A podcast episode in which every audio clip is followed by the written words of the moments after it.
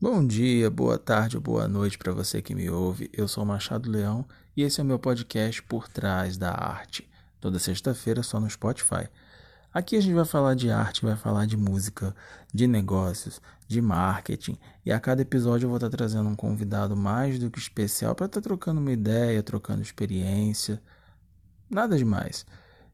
E para começar, pegando carona nessa onda de frio que está assolando o nosso Brasilzão, eu trouxe aqui um cara diretamente das terras do Rio Grande do Sul, um homem nórdico. Com vocês, meu melhor amigo, Gabriel Temiste. Seja bem-vindo, cara. Olá, senhor Leandro. Muito obrigado pela. É, realmente eu queria ser um homem nórdico, né, cara? Mas eu sou apenas um aqui do Rio Grande do Sul. Mas aqui é Conta- é frio. Conta pra gente, quantos graus tá fazendo aí hoje, cara? Cara, especificamente eu vou te dizer. 10 graus. 10 graus. E- Quando fez 10 graus aqui, o pessoal ficou louco, tá? Opa, só um minutinho. Alô? Gabriel?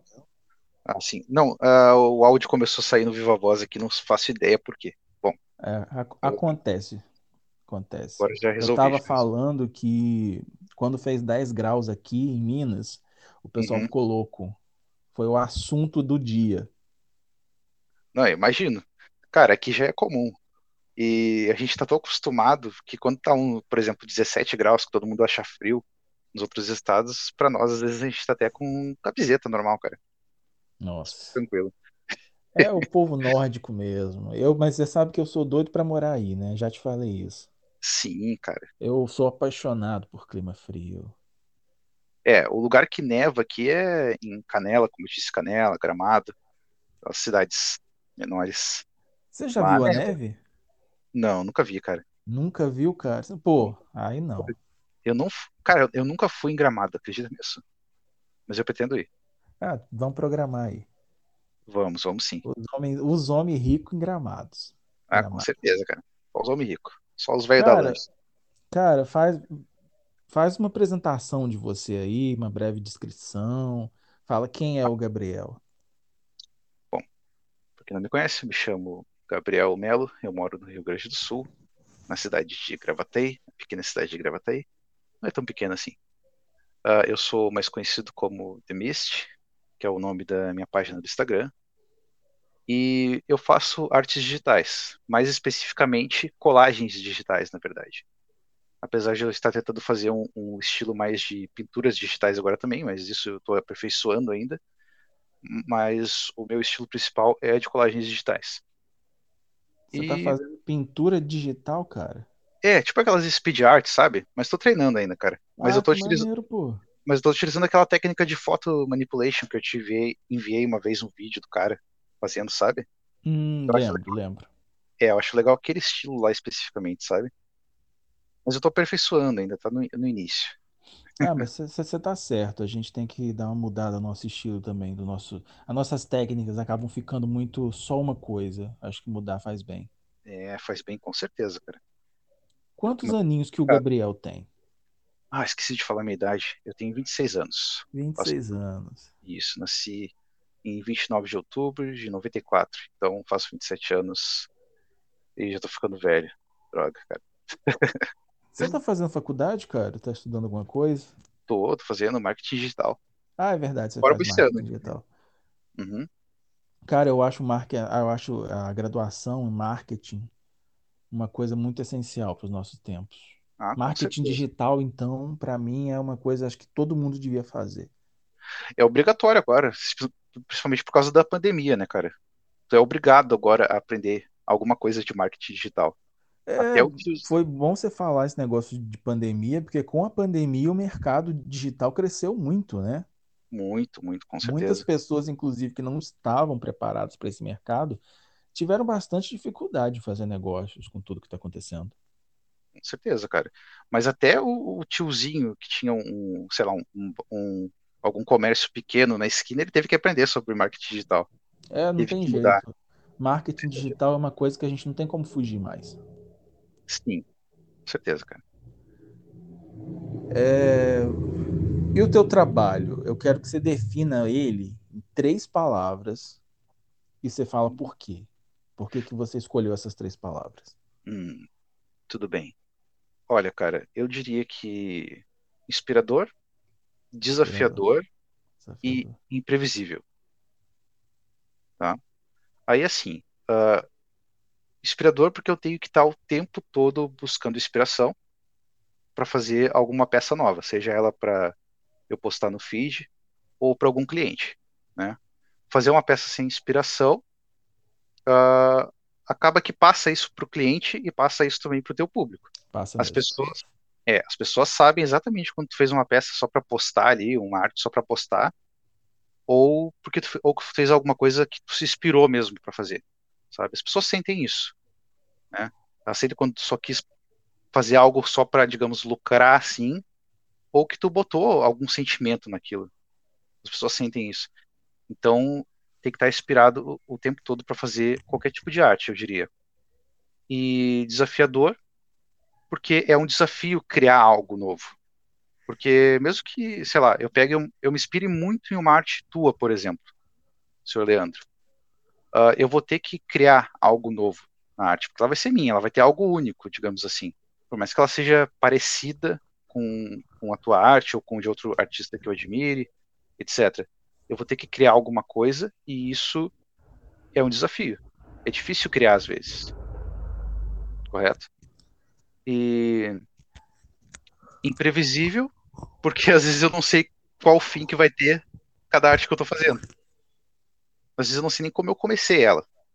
Às vezes ela toma um rumo totalmente diferente do que eu tinha planejado no início, mas acaba tendo um resultado sempre satisfatório no final. Às vezes, quando não tem, eu deixo ela paradinha um tempo, uns dias, e volto a trabalhar nela depois. Então, acho que seriam essas três palavras aí que definiram, cara. Inspirador, desafiador e imprevisível. Beleza. Você concorda qual comigo? Foi, qual foi a arte sua, assim, imprevisível, que demorou mais tempo? Eu já tive uma arte que eu fiquei nela por três meses, cara. Acho que eu nunca te contei isso. Sério? Três meses? Caramba. Três meses, sem saber o que fazer. Você já teve um caso assim ou geralmente já. fica em dias? Não, eu fico em dias, geralmente, parado em alguma arte. Nunca Cara, chegou em meses, não. Meses não. Cara, uma arte que eu fiquei muito tempo uh, parado nela, até tu, tu acompanhou um pouco o processo, foi aquela arte que eu fiz inspirada num desenho meu. Na verdade, eu tentei fazer uma tipo uma adaptação de um desenho antigo que eu tinha, Uhum. sabe? Que é a arte que o nome é Purple King, que é um tipo um mago assim com os tentáculos, é inspirada meio em Lovecraft, nos contos de Lovecraft e tem um, um eclipse ao fundo, uma cidade, umas montanhas assim enfim, aquela arte eu, eu, eu, iria tentar fazer esse estilo de arte que eu tô tentando aprender assim, de, de speed art, aquelas uh, pintura digital, sabe? Mais puxado, com, pra foto manipulation, assim. Só que aí, uh, deu um resultado bom que eu queria? Sim, mas eu acho que poderia ter ficado um pouco melhor. Ficou tipo aquela, aquela arte que eu que eu olho assim e penso, nossa, poderia ter esperado um pouco mais, talvez, sabe? Mesmo depois de dias assim trabalhando nela. Você sabe uma coisa aqui que eu tô, eu tô escutando você falar e eu, na hora de te chamar eu esqueci de falar uma coisa bem interessante, um fato bem lógico sobre você. O quê? Você namora uma parente minha, cara. Verdade? A Alessandra tem Machado no nome. Ei, Machado? Machado Parente dos... distante, mesma linhagem. É verdade, mesma linhagem, Tudo cara. família aqui mesmo, cara. É, é, isso que é legal, cara. Isso que é legal meu melhor amigo aí com o mesmo nome da, mesmo sobrenome da minha namorada, olha só. Pois é, ainda vai entrar pra família. Ô, vida, é, é, um, é a minha, minha vida tá virando um filme, cara. Exatamente, cara. A um vida seriado. Tá um Melhor filme. um seriado, cara. Tem várias temporadas. É, pois é. Várias reviravoltas. É mais interessante. Pois é. ah, cara, cara, cara. Eu gosto mais de você, tá? Também, cara. Pois é, e vai fazer mês que vem. Vamos estar cinco anos juntos, eu e a Alessandra, cara. Caraca, velho, cinco anos de namoro. Cinco anos. Cinco Quem anos. sabe aí nesses cinco anos não rola um pedido de noivado, hein, Alessandra? Prepara teu coração, hein? Caramba, o Leandro já, já empurrando. não, mas isso vai acontecer, cara. Isso vai Ah, vai, acontecer sim, logo, logo. Torço por você. Vai, vai, vai sim, cara. Logo, logo. mais o planejamento pela frente, mas logo vai acontecer. Pô, fala, fala pra mim, como é que você começou a, a fazer arte? Cara, então, uh, eu sempre gostei muito de desenhar, desde que eu era criança. E era sempre isso que eu fazia para, sei lá, ficar no meu mundinho, assim, digamos assim. Na escola, muitas vezes eu não copiava nada do que o professor estava passando. Não que eu não eu, eu fosse um mau aluno, mas eu não copiava porque eu não me interessava, cara. E eu ficava desenhando. Meus cadernos eu tinha eu ficava criando histórias em quadrinhos, sabe? Crianças que estão ouvindo isso, não sigam esse conselho, por favor. É, porque o que eu vou contar agora foi meio bizarro. Aí Preste um dia... atenção na aula. é, exatamente. Não, e aí um dia ah, uma professora pegou meu caderno e foi ver esses desenhos que eu tava fazendo, né? Ah, por que que tu desenha tanto aí? E, cara, tinha história em quadrinho, assim, que eu fazia, que eu destacava apenas duas cores, né? O preto, que eu usava caneta preta, e vermelho. Então, tinha muita violência ali. Porque eu adoro, eu adoro, eu sempre gostei de ver filme de terror e filme com bastante violência. E eu achava legal colocar aquilo ali. Enfim, mas isso é lá atrás, quando eu, eu, fazia esse tipo de coisa assim que eu achava legal, desenhos. Quando eu comecei a, a criar essa minha página e fazer arte assim, uh, digital mesmo, cara, foi em outubro do ano passado. Outubro de 2020. Eu criei uh, essa página com modo de me distrair um pouco, porque eu estava passando por uma situação aqui familiar em que eu estava cuidando do meu avô. Meu avô teve uh, dois AVCs, então eu, eu saí do meu emprego anterior para ficar cuidando dele, sabe?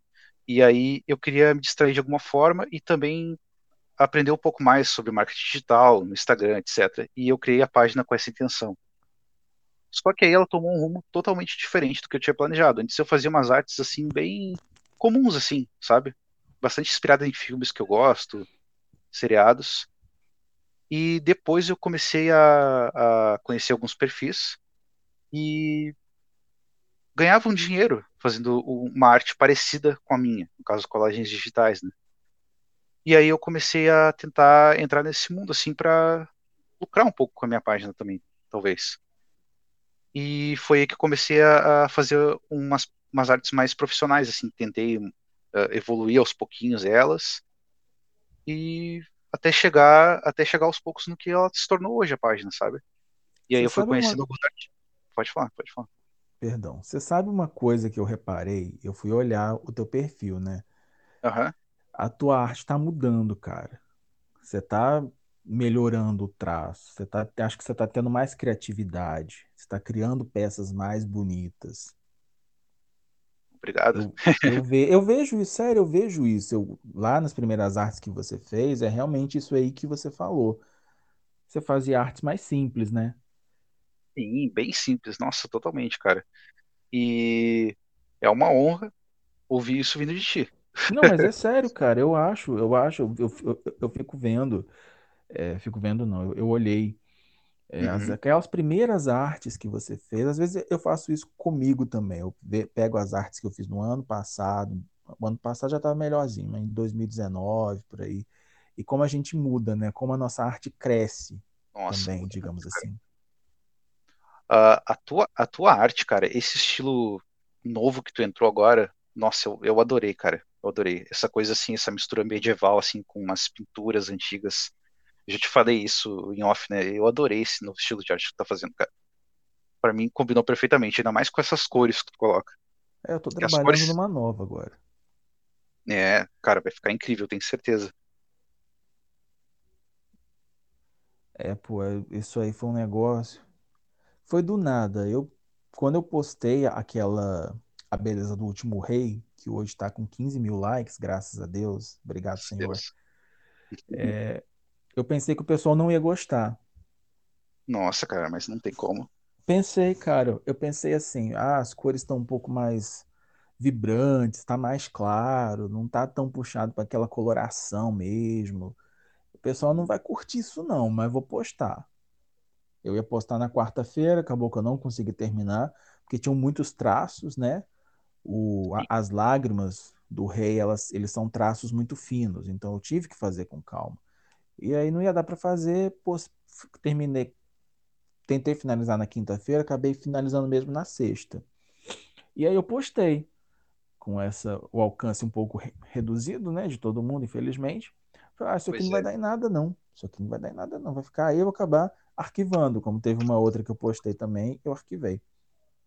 Quando eu fui ver, tinha 17 minutos, 500 likes. Falei, quê? O que aconteceu? Graças a Deus o pessoal gostou. A última que eu postei também é O Despertar da Rainha, tá com 12 mil likes. Graças a Deus, obrigado, Senhor. Graças a Deus, cara. Não, mas assim, uh, cara, eu acho que essa linha que tu seguiu agora, essas novas peças aí, elas combinam perfeitamente com, com um traço que é muito importante na tua arte, pelo menos que eu vejo, que é a coloração. Tu sempre prioriza muito a coloração, assim, né? A iluminação, assim, da, da, da arte. Tu sempre me deu essas dicas também, de focar em, em cores mais quentes, etc. E, cara, fica muito linda a arte desse jeito. E essa combinação que tu fez com esse esse tipo de cor assim meio arco-íris assim que tu colocou na, na peça do rei, cara, ficou ficou muito linda essa composição, cara, toda ela. E da nova Sim. arte que tu fez também. As Sim. duas parecem bem uma continuação, né, uma da outra. Muito Inclusive, eu, eu falo para as pessoas que cores quentes funcionam melhor. Eu acho que essas cores, elas causam alguma coisa boa na gente. Porque é, é inexplicável.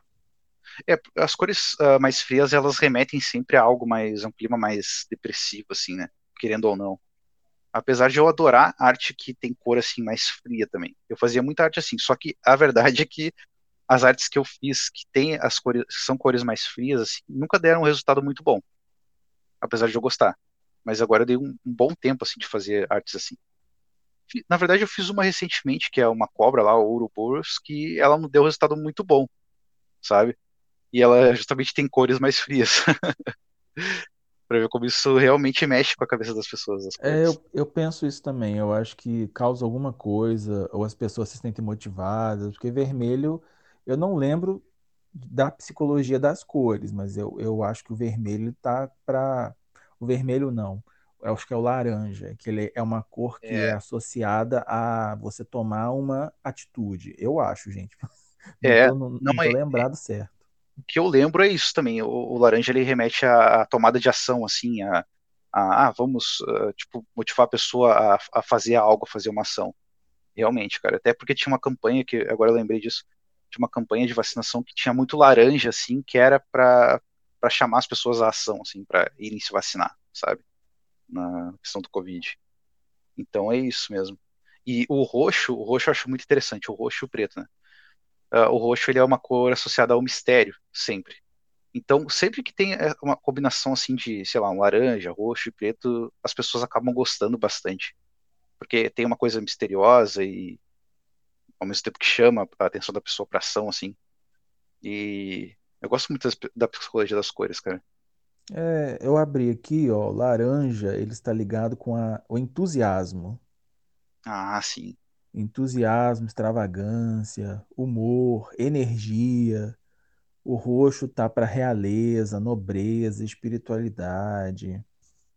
Faz sentido. E cores é uma coisa que eu sempre fiz, né? Todos os meus trabalhos têm um traço meu que o pessoal reconhece. E é algo que eu pretendo, não pretendo mudar nunca. Mude, cara, porque tá muito linda essas artes dessa maneira. Uma que é das minhas favoritas, que eu já te falei, sempre falo dela, é a Light Station. Light Station. Eu também eu fiz, um... é, eu fiz uma arte totalmente inspirada nela. Te falei. Então, Light Station foi uma grande, foi, foi uma surpresa muito boa, porque quando eu postei também eu achei que ninguém ia curtir, porque é uma arte de uma camada só. Ela é extremamente simples, mas ela é, é... Cara, é perfeita. Ela se completa de uma maneira assim que. Nossa, cara, Obrigado ao fotógrafo que atirou, porque em termos de iluminação eu só tive que mexer em cor. Realmente. Gabriel, qual que é o seu maior sonho como artista? Ai, cara, o meu maior sonho como artista. Olha. Eu, eu sei que você deve ter vários, mas qual que é o maior, assim? Olha, sinceramente, o maior sonho como artista é eu ter, um, ter estabilidade mas não perder o entusiasmo pelo meu trabalho. Porque todo mundo quer ter estabilidade, isso é verdade, né, cara? Ter a tranquilidade financeira, assim. Eu quero isso também, sinceramente, eu quero muito isso. Só que eu não quero perder a minha inspiração, meu entusiasmo, porque muitas pessoas perdem isso ao longo dos anos, sabe? Se perdem em algum momento da caminhada delas, da profissão que, que seja. E eu tenho muito medo disso. Eu tenho muito medo de um dia acordar assim e falar aquela coisa, sabe, assim, ah, droga, tem que fazer isso hoje, sabe? Deve ser horrível. Não, deve ser terrível, cara. Não, Porque- eu falo com propriedade, eu já tive empregos assim. Não, eu também, é, é, é horrível sentir isso, Chegar né? domingo à noite, bater aquele desespero, é horrível. Não, não tem coisa pior, cara. E eu te... Mas eu tenho esse medo, assim, sabe? Disso, de um dia acontecer um pouco disso, assim, com, com esse trabalho. Eu acho que vai ser difícil acontecer, mas a gente sempre tem essa preocupação lá no fundo. Eu acho que o. Eu, acho que você foi muito franco. Engasguei. É, Pode gente, vida real. Engasguei com ar. Beba água. Com água, Com ar. Engasguei com ar. É, cara. É, eu, eu acho a sua. Eu acho muito franco. Muito franco. Eu vejo muitas pessoas. Ah, não, não é pelo dinheiro, é pelo valor da gente. Não, é, cara, vamos falar a verdade. Todo mundo quer ter uma estabilidade financeira. Não, não existe isso. Todo mundo precisa ter uma estabilidade Todo financeira. E mundo as pessoas ficam não demonizando o dinheiro. É, cara, isso. Nossa. Eu Isso não me irrita demais, entendo. cara. O pessoal tem que aceitar. Eu acho que é mais. Eu acho assim. é, Quando eu comecei a fazer arte, eu vi uma entrevista da Dina Moraes. Ela Uhum. é humorista, tem um canal lá no YouTube, eu sempre acompanho. E eu vi uma entrevista dela falando assim, que o que a gente vai fazer, a gente não tem que fazer pelo dinheiro. Porque se você fizer pelo dinheiro, você não consegue dinheiro. Você tem que fazer por amor, colocar a tua alma ali. O dinheiro é uma Exatamente. consequência. Eu sempre pensei nisso, dinheiro é uma consequência. Exatamente. E eu vejo muita gente demonizando você querer ganhar dinheiro. Gente, eu não sei o que que esse pessoal pensa. Ter dinheiro é muito bom, cara. Exatamente, cara. Mas é que é aí que tá. Ninguém pensa isso, na verdade. As pessoas Mas fingem. todo mundo quer. É, exatamente. As pessoas fingem que pensam isso, esse lado como se fosse bonito, assim, de dizer assim, ah, não é pelo dinheiro, pessoal. Não sei o quê. Cara, é pelo dinheiro, não tem problema tu admitir isso. Todo mundo quer ganhar dinheiro, todo mundo quer vender a sua arte. E isso não quer dizer que tu seja uma pessoa fria e que não dê valor para a arte em si. Se tu fala essa palavra de que eu quero vender a arte, eu quero ganhar dinheiro com ela. Parece que se tu fala isso é como se, não sei, como se demonizasse o teu próprio trabalho e a arte de todo mundo e etc. Sim. Como se revelasse um grande segredo. Nossa, ele quer lucrar com a arte dele. Não pode. É como se o. É como, eu, assim, eu me sinto, nossa, que artista é esse? Eu falo, gente, dinheiro é realidade. O pessoal Exatamente. fica nessa de, ah, dinheiro, você não pode fazer as coisas por dinheiro, mas quando vende uma NFT por 10 mil dólares, a pessoa fica feliz. Quem não fica, né? Aí nessa hora acabou, nessa hora pode, mas fazer o quê? Já que a gente É. está falando sobre dinheiro, coisa boa, Aham, Jesus nos abençoa, é, Graças a Deus. você vê a sua arte como negócio, cara, ou não? Com certeza, totalmente. Não, não teria como não vê-la. Como eu te disse, quan- quando eu, eu, eu percebi que tinham pessoas fazendo artes, ah, naquela época não, é- o meu estilo ainda não era bem colagem digital, né? Mas quando eu vi que tinham pessoas fazendo artes semelhantes às minhas, só que mais evoluídas, ah, e ganhando dinheiro com aquilo, eu me interessei, sabe? E aí eu pensei, se der certo um dia, nossa, tá ótimo. Se não der certo, tudo bem, eu vou continuar fazendo pela questão de evoluir aqui minha habilidade de fazer arte e me distrair. Ah, mas vai dar certo, sim. Não, tá dando, graças a Deus. Eu acho que, assim, a minha visão, tá? Aham, Eu não sou especialista em arte, não sou, é, não faço curadoria nem nada, tô falando pela minha visão. claro. Eu acho que você tem tudo para dar certo. Deus te ouça.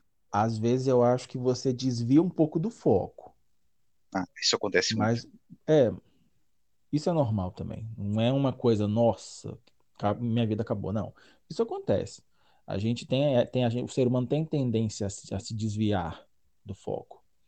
Mas você já criou peças que eu fico de boca aberta. Obrigado, é uma honra, como eu disse, ouvir isso eu acho, de Eu acho que você vai ter um bom futuro na arte. Cara, eu espero que sim. Deus te ouça.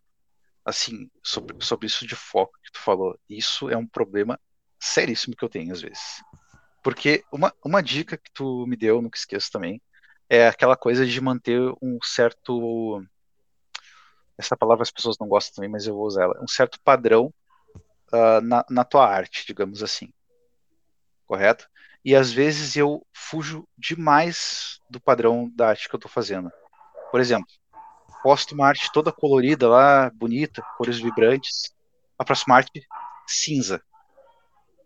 O público, o público da página fica um pouco confuso. Né? Antes eu estava postando uma coisa vibrante, uma coisa bonita ali, passando a, a, aquele tipo de arte para as pessoas, de repente a próxima arte, cinza. Totalmente cinza. Sabe? Cores frias, assim. As pessoas ficam um pouco confusas com isso. E eu faço isso muitas vezes, cara. Eu, eu mesmo te falei isso. Eu falei, cara, é, que isso. você tinha feito uma arte em cor neon, um sol grandão ou uma lua, não lembro. Que era uma coisa de outro mundo. Eu fiquei encantado. Falei, nossa, eu queria fazer um troço desse. Falei mesmo.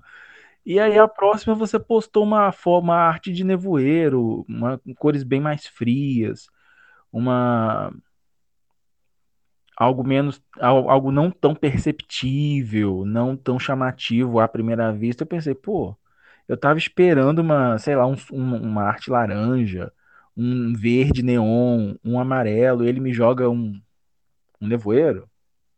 Exatamente. E porque aí tu cria um, todo um hype na pessoa ali, uma empolgação na pessoa sobre qual vai ser a próxima, a próxima arte que fulano vai postar. De repente, tu quebra essa empolgação da, da, das pessoas. É, porque no caso, é, você fez essa arte, essa arte que eu não lembro o nome, você me desculpa. Essa não, arte, eu não lembro também. Rosa, roxa, neon. Você fez ela. Você atrai um público para aquele tipo de, de conteúdo que gosta daquilo. Quando você desvia, o público se perde. É, exatamente. Eu não faço arte em preto e branco jamais, porque vai ser uma, vai ser uma confusão mental para os meus seguidores muito grande. Isso.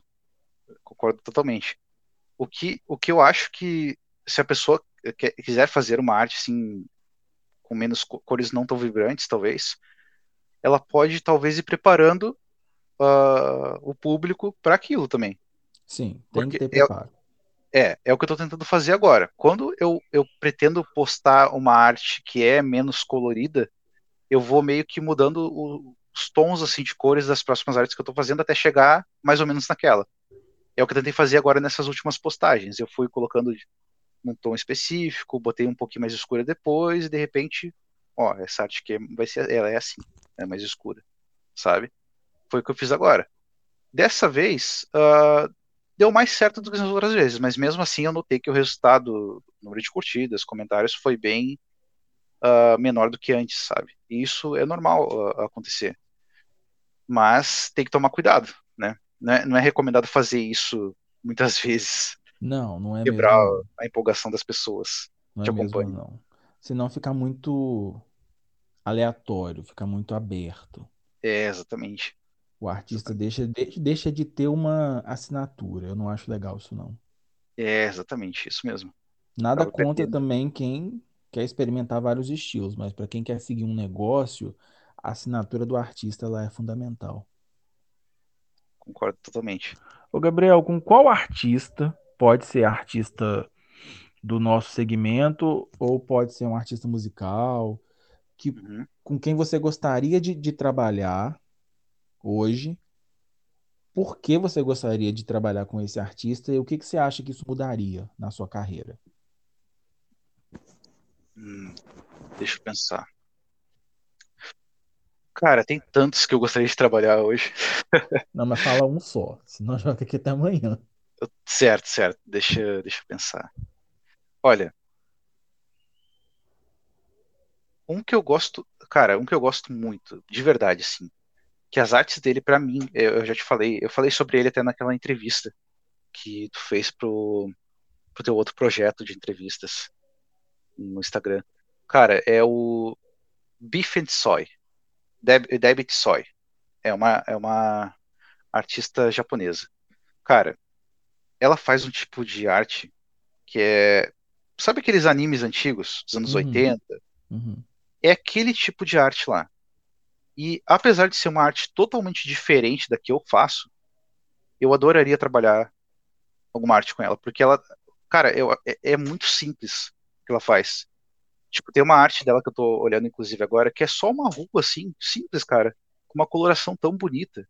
Aí tem uma cadeirinha, assim, tem um radinho em cima da, da, da cadeira, não tem ninguém na rua, assim, tem uma bicicleta ao fundo, ao fundo tem umas, um, uns arbustos, assim, uh, umas casinhas, sabe? Uma rua do Japão, assim, comum. E eu acho tão bonita a visão que ela tem da simplicidade, ela consegue passar isso tão bem com as cores, sabe? E eu não sei se, se esse tipo de arte dela é totalmente desenhado ou é feito de um modo totalmente digital. Eu acho que é, uma, que é um desenho de fato. Ela faz, depois digitaliza e depois pinta uh, no computador, usando algum programa. Eu, eu acho. Mas enfim, eu adoraria trabalhar com essa, com essa artista, cara. Eu acho ela muito, sabe, muito profissional. E o que, que você acha que trabalhar com ela mudaria na, na sua carreira? Olha, eu acho que iria abrir uh, a minha página, assim, a minha arte para um outro público, totalmente diferente do meu, uhum. com certeza. E também ia fazer com que eu tivesse um grande crescimento uh, na minha habilidade uh, lidar com arte. Especificamente com esse outro estilo de arte que eu estou buscando aprender, assim, sabe? Mais pintura digital. Maneiro. Seria mais em relação a isso, na verdade, sim, sabe? Maneiro. Cara, vamos mudar um pouco o assunto aqui, já que você está falando de novas oportunidades, novos públicos. NFT está em alta, né? Muito. Tá todo mundo fazendo, tá todo, todo mundo virou artista digital, uhum. todo mundo tá. NFT tá movendo o mundo. Tem o povo lá que fica jogando hate em nós, falando que já me falaram que eu devia tomar vergonha na minha cara, que NFT é. não pode. Cara, uh, o, que eu, o que eu vejo assim uh, no mercado de NFT é que o pessoal tem muito preconceito às vezes com certos tipos de artistas, né?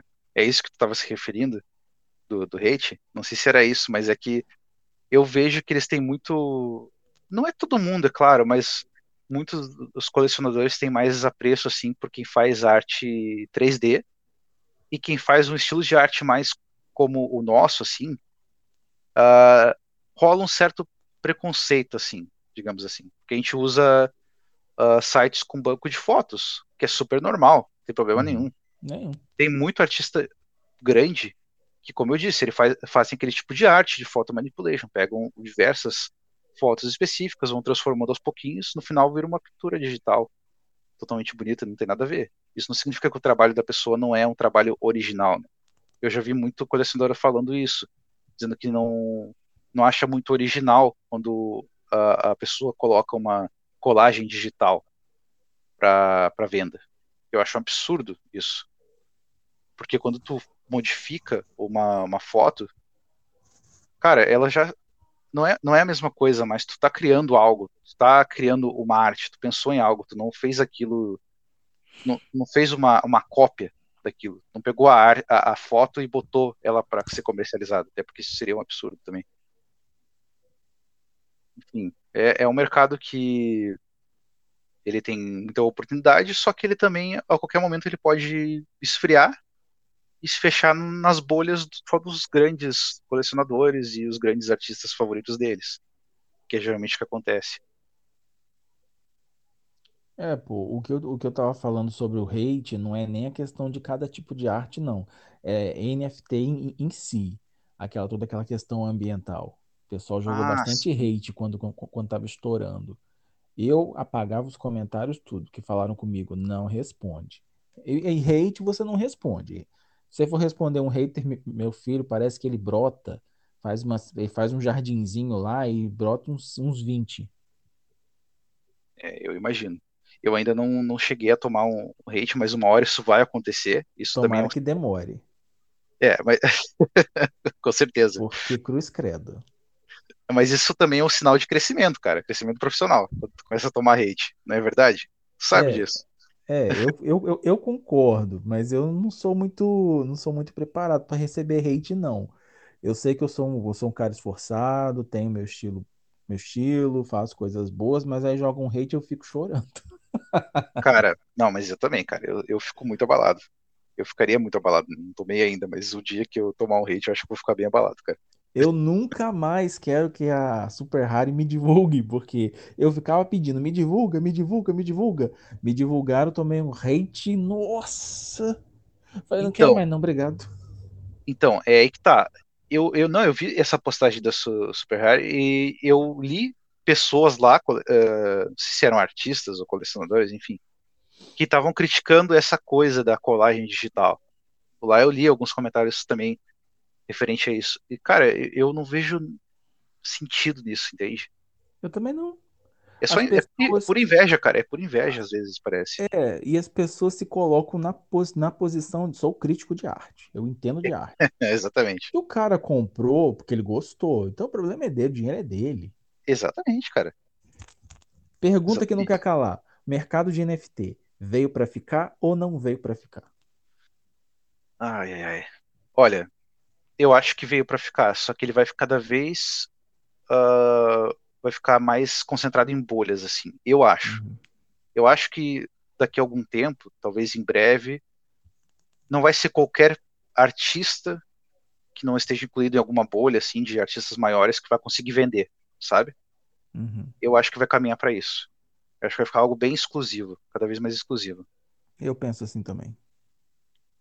Pois é. Penso que nesse lance de criptomoedas, geralmente é bolha. Total. Eu acho até legal haver esse, essa questão de a, a bolha estourar. Eu acho que o mercado está muito cheio. Sim. Tem muito artista fazendo NFT. E eu acho que dar uma enxugada seria legal. É, eu concordo. Não sei se eu vou ficar de fora, mas eu acho que seria legal. Eu acho que é muito saturado, tem muita coisa.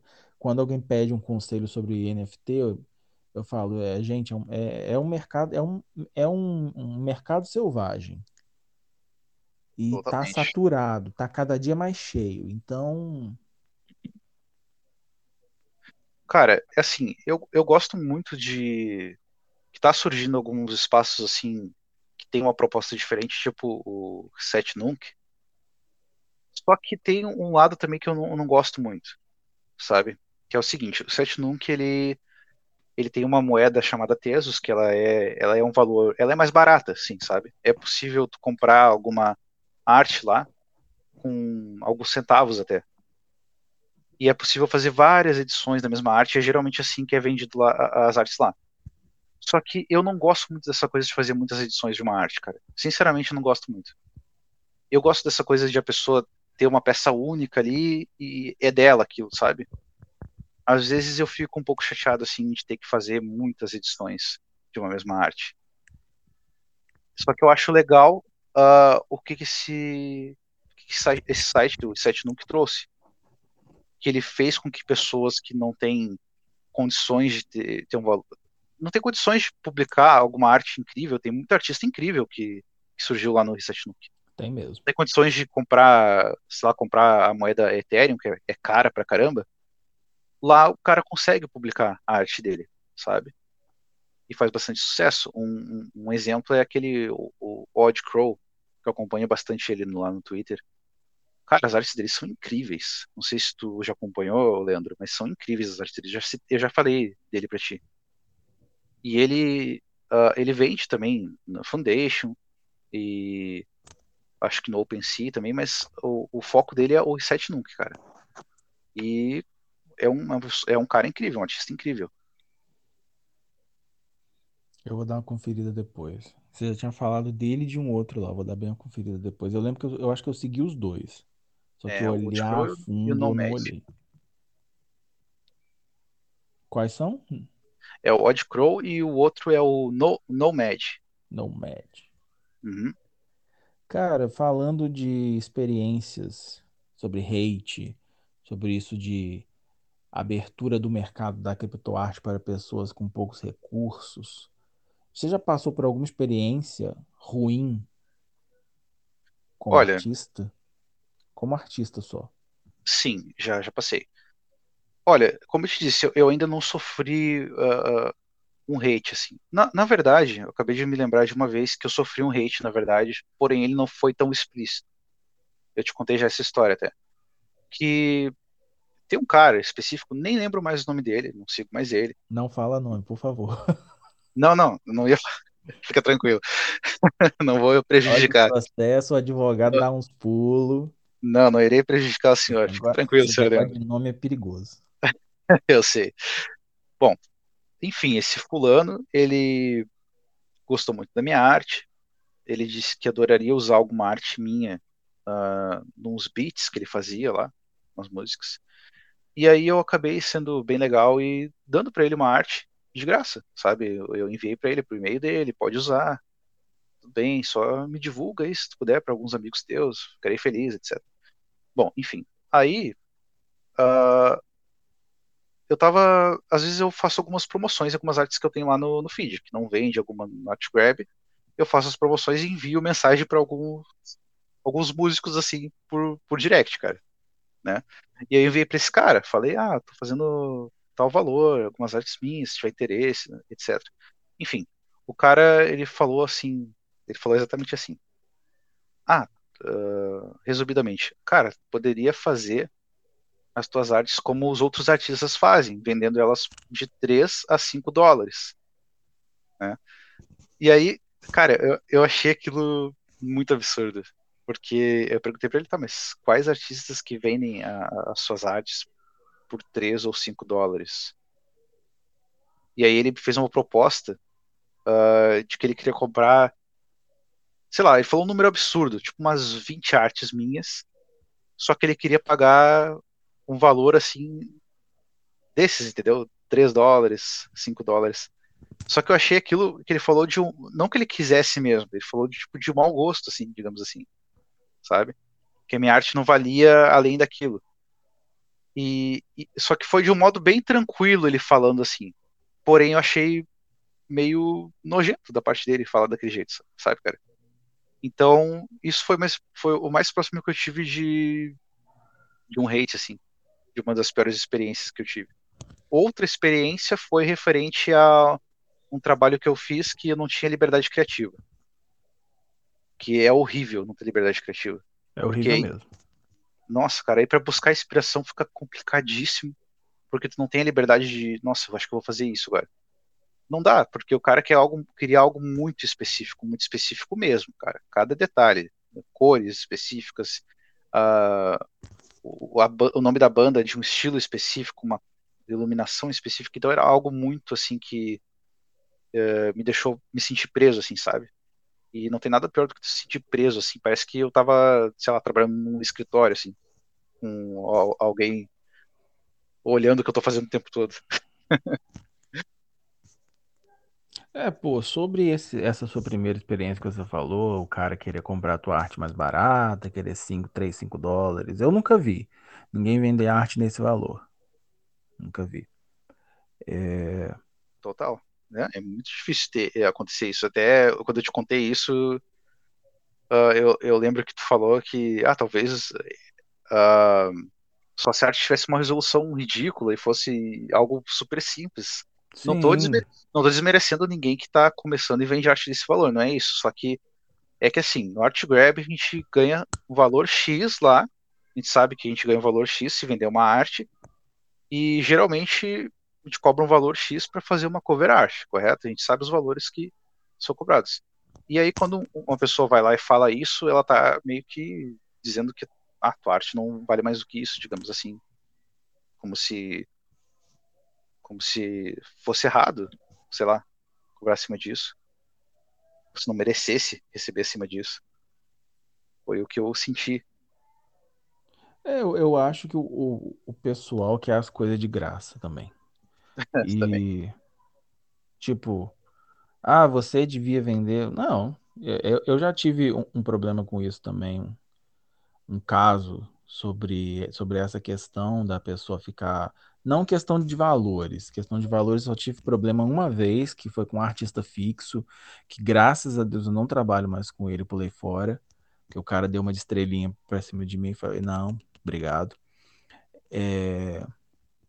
Mas eu falo nessa questão das pessoas é, desmerecerem o nosso trabalho. Eu já tive um problema desse, com um cara discu querendo discutir comigo questões, eu falei, não, pô, pera lá. É, eu não vou fazer, não vou pegar esse trabalho. Desejo, tomara que você encontre alguém que faça, mas para mim não dá. E tenha mais respeito pela arte, porque no fim, quem precisa do serviço é o músico, não é o artista. A gente vai fazer aquela arte, vai vender para outra pessoa, vai fazer mais Exatamente. milhares, mas o cara não consegue lançar uma música sem uma arte. Então, eu tive que ser meio grosseiro. Falei, tenha mais respeito, porque no fim, quem ainda vai continuar precisando do serviço é você. E aí, mas era um cara doido lá que também, cruz credo. Arrumou, criou uma confusão, criou uma confusão até com a Art Graph. Eu tive que chamar ele, falei, ó, o cara tá me enchendo o saco, falando um monte de coisa, por favor, resolva. Aí eles foram lá, resolveram, o cara desapareceu. Eu lembro dessa história. Nossa, esse de- modo, esse modo como tu terminou a história, aí- aí aí eu falei, vão lá e resolvam. E o cara desapareceu. Deixou bem aberto que o senhor parecia da máfia, senhor Leandro. Não vou nem mexer contigo, cara. Não, quero desaparecer. não, mas foi assim, porque o, o cara me perturbou num nível tão absurdo, tão alto, que envolveu a Art Grab no meio. Não, O cara entendi. queria que eu mandasse um arquivo PSD para ele, só que eu não fazia parte desse programa da, da Art Grab. E que eu e que ele queria o arquivo, que eu, eu não enviei o arquivo para ele e eu todo calmo. Não, mas quem envia é a Art Grab, você já faz lá na, na, na Art Grab, você faz o download automático. Você comprou, tá lá, é, é teu, você pode baixar. Não, mas eu quero o arquivo PSD, você tem que remover do seu Instagram. Eu falei, meu Deus do céu. Hum, Cara, E eu já isso. estava chateado com outras coisas, aí veio só isso para completar minha, o meu emputecimento. Tive que mandar um direct para Art Grab e falar, ó, tá acontecendo isso, isso aqui, vocês, por favor, vocês deem um jeito aí, porque aí, eles- aí eles prontamente, não, vou resolver. E resolveram, mas eu tive que bloquear também a pessoa. Não, cara, tu fez certo, porque, pelo amor de Deus, né? Tem pessoas que gostam de complicar também. Tem. Cara, eu, eu Cara, gosto. pode Fala, falar, fala. desculpa. Não, pode falar, Não, desculpa. eu só ia dizer que eu gosto muito do, do Art Grab, cara. Gosto Ah, muito Art do. Grab é, nossa, todo artista tem que estar na, na, na Art Grab, eu falo isso. Sim, cara, totalmente. Todo artista tem que estar lá. E você teve alguma experiência ruim no, no mercado da criptoarte? Olha, não, na verdade Não? não. Eu tive algo que me desanimou um pouco, sabe? Uhum. Mas não que foi uma experiência ah, ruim, meu Deus. Mas só que me desanimou um pouco, que tem a ver com uma peça minha que foi ah, que um colecionador comprou na Foundation, sabe dessa história também. Uhum.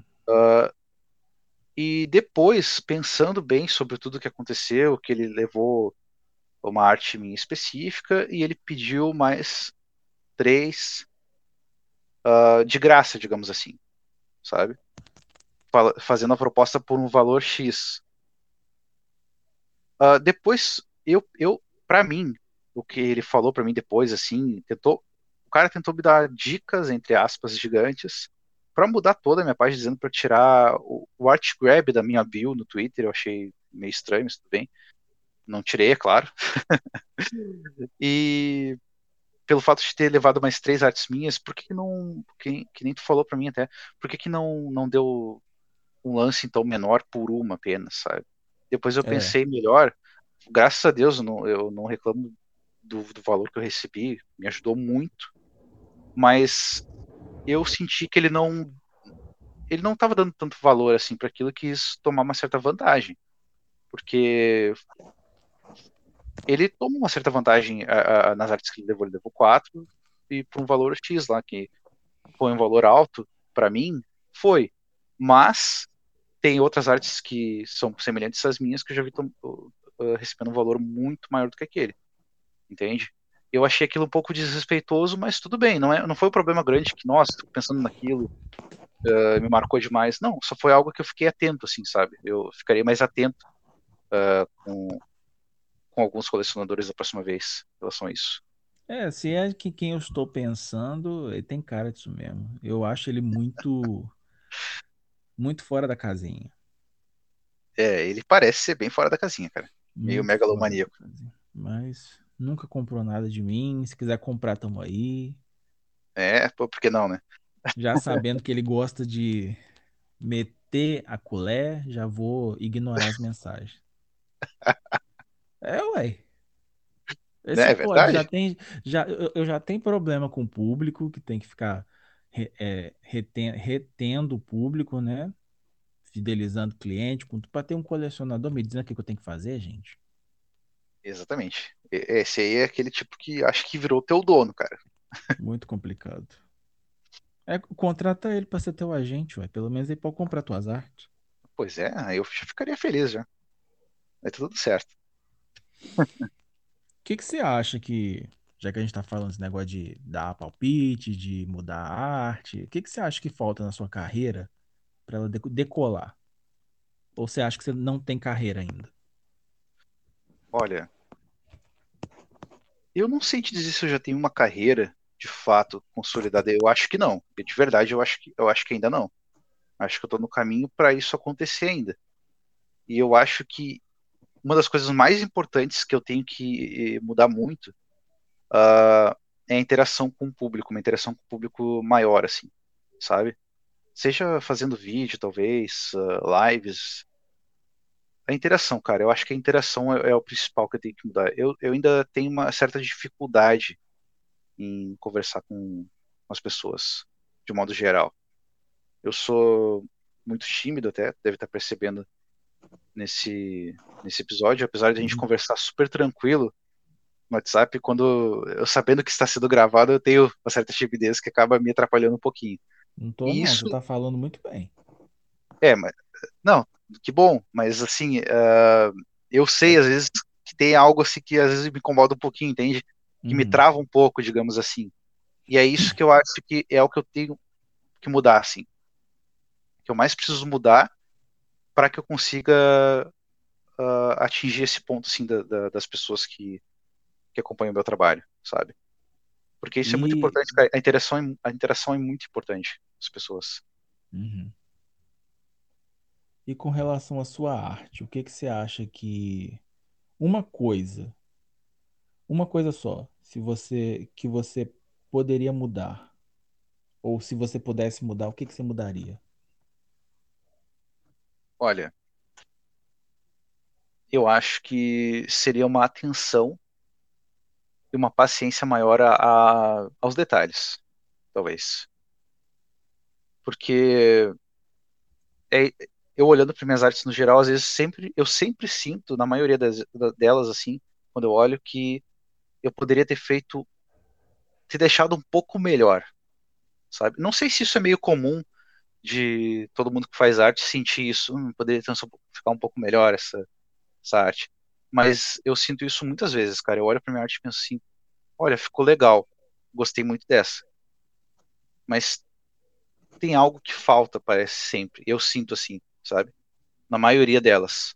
Algumas eu gosto muito do resultado final, mas a maioria delas eu sinto sempre que ah, tem algo que falta e que eu não consegui passar, que eu queria passar, e que eu tive alguma dificuldade em colocar isso na arte, na edição em si, sabe? Então, aperfeiçoar, aperfeiçoar cada vez mais o, as minhas edições, na verdade, sabe? Uhum. Ter mais uhum. paciência na hora de, de elaborar, de fazer toda a composição da arte.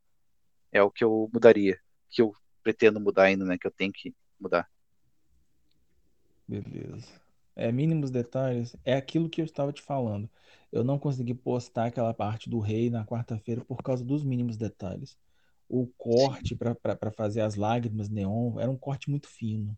Não dava só para você passar por cima, tinha que fazer o contorno, tinha que apagar, uma coisa muito, como diz meu pai, muito melindrosa. Boa aí, palavra. É, meu, meu pai fala, é muito melindroso quando uma coisa é muito delicada, é muito. Não pode ser feita correndo. Ele Sim. fala isso. E aquele traço do das lágrimas neon, cara, é que você tem que seguir a- a- as curvas da, da figura. É uma coisa muito, muito melindrosa mesmo.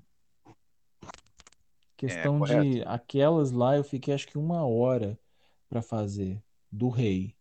Da rainha foram duas horas. Uma, duas horas não, foi quase duas horas, porque foi, teve os olhos dela, a parte da cabeça dela e a parte da espada cravada lá no macho. Foi, foi um tempinho bom. Sim. E, cara, pra ver quando a gente fica horas ah, fazendo algo assim, tem um resultado bonito, tem um resultado bom no final. E foi o que essas suas artes tiveram. Elas são artes. Cara, eu olho para aquelas tuas, tuas artes finais aí que tu fez, todas as suas artes eu, eu sinto isso, mas aquelas especificamente são obras completas, assim, sabe? Sem querer puxar saco, mas são obras completas. Eu olho assim, beleza, não precisa mudar nada nessa arte, cara. Elas estão completas, sabe? É a mesma coisa que eu senti vendo a Light Station e aquela outra arte que tu fez também, que é no estilo dessas duas últimas, que é a que é tipo um templo. É o templo do- dos leões gêmeos, eu acho que é o nome. Ah, tá. É, O oásis dos, do- do- dos o, a- leões isso, gêmeos. essa mesmo, exatamente. Pra mim são artes, assim, citando meio por cima, que são completas, sabe? Não precisa mudar nada, na minha opinião.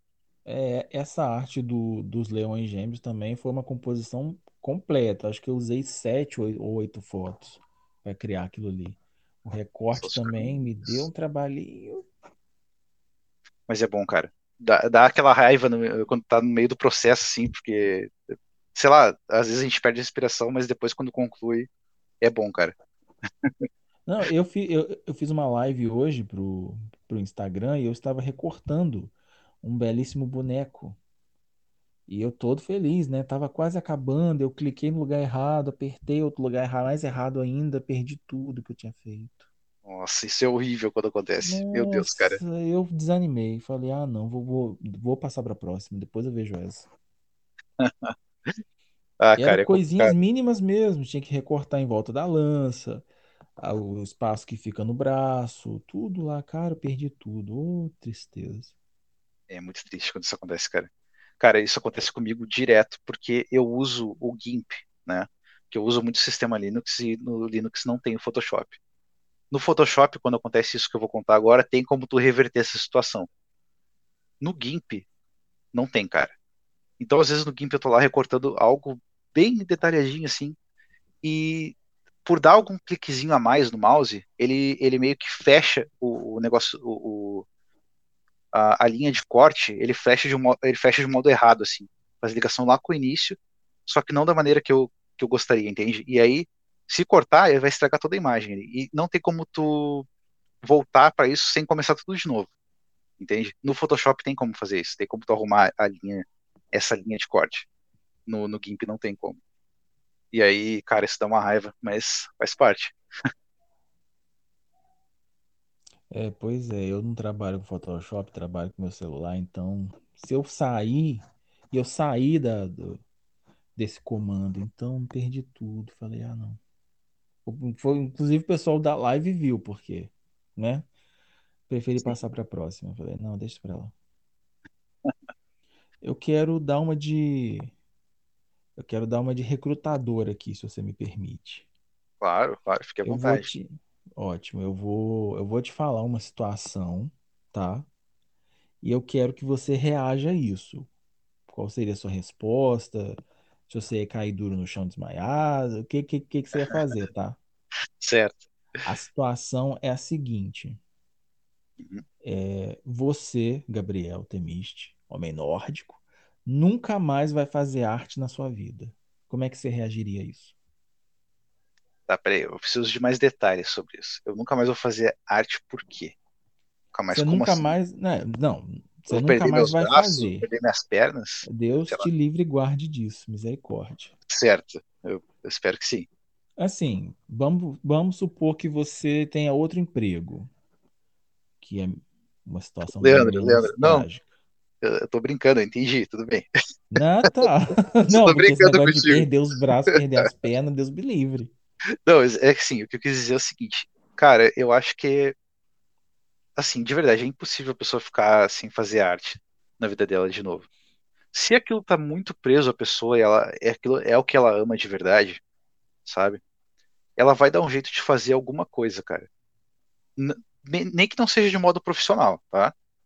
Digamos que a pessoa ganha um emprego bom ou, ou tem que optar por um emprego ah, diferente que não envolva arte por uma questão de, de necessidade daquilo, necessidade financeira, etc.